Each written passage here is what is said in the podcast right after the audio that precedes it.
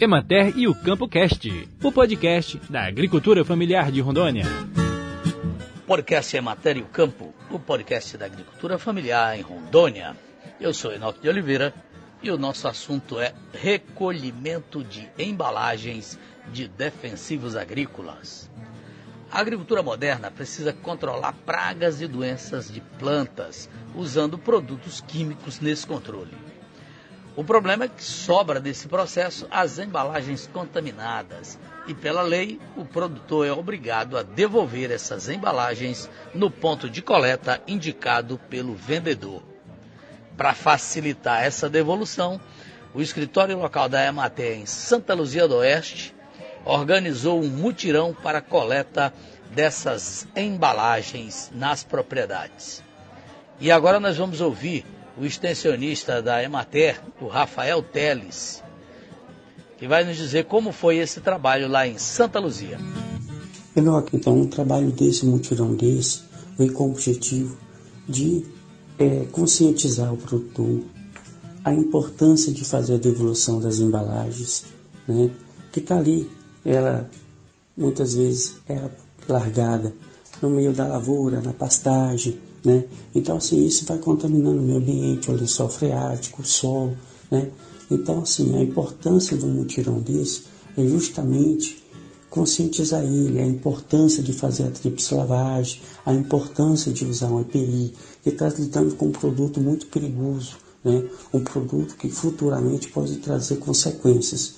Então é importante trabalhar isso, né?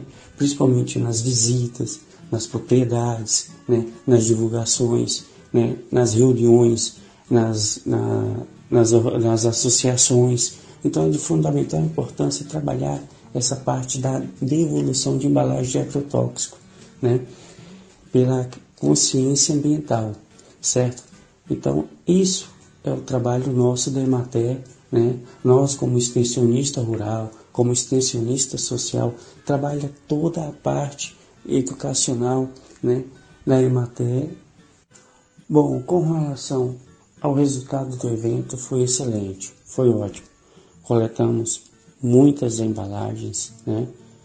Então, assim, com atendimento de mais de 200 produtores, né? foi muito gratificante o trabalho, né?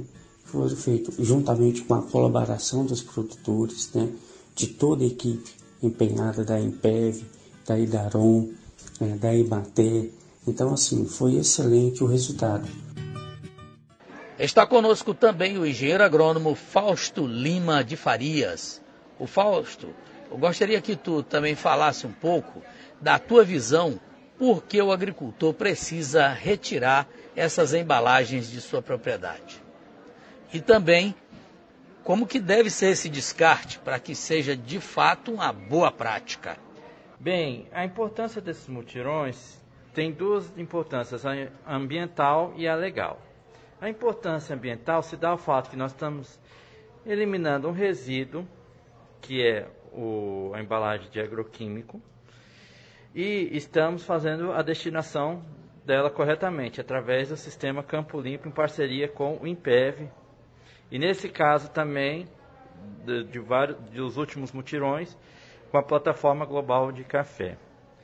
E a importância legal é justamente essa. O, todo produtor, após a compra do defensivo agrícola, ele tem a obrigação legal de, em um ano, devolver essas embalagens já utilizadas. O mutirão se dá pela seguinte forma: muitas vezes os postos de recebimento e, e as casas de recebimento não ficam próximas à residência ou município do produtor rural. E para eles devolverem as embalagens, às vezes por serem poucas embalagens, eles não têm condições e não há uma logística interessante para eles. O que, que os mutirões vão fazer? Eles vão até o município onde não há os postos de recebimento, e as centrais também de recebimento. E a partir disso, há a coleta nesse dia específica dessas embalagens, essas embalagens muitas vezes que estavam anos na propriedade rural, podendo contaminar animais, podendo, podendo contaminar lençol freático. e essas embalagens são destinadas corretamente, servindo inclusive como materiais de reciclagem. O certo pela normativa 31 é que o produtor tenha a, a casa de defensiva agrícola justamente para esse fim, tanto o armazenamento dos defensivos que estão a, serem utilizados, quanto os que já foram utilizados. Então, o produtor tem que ter esse local específico dentro da sua propriedade. Muito obrigado, Fausto, pela tua participação no nosso podcast. Muito obrigado também a Rafael Teles e a você que nos acompanha todas as semanas aqui do podcast Emater Campo. Veja mais informações no nosso site da Emater Rondônia.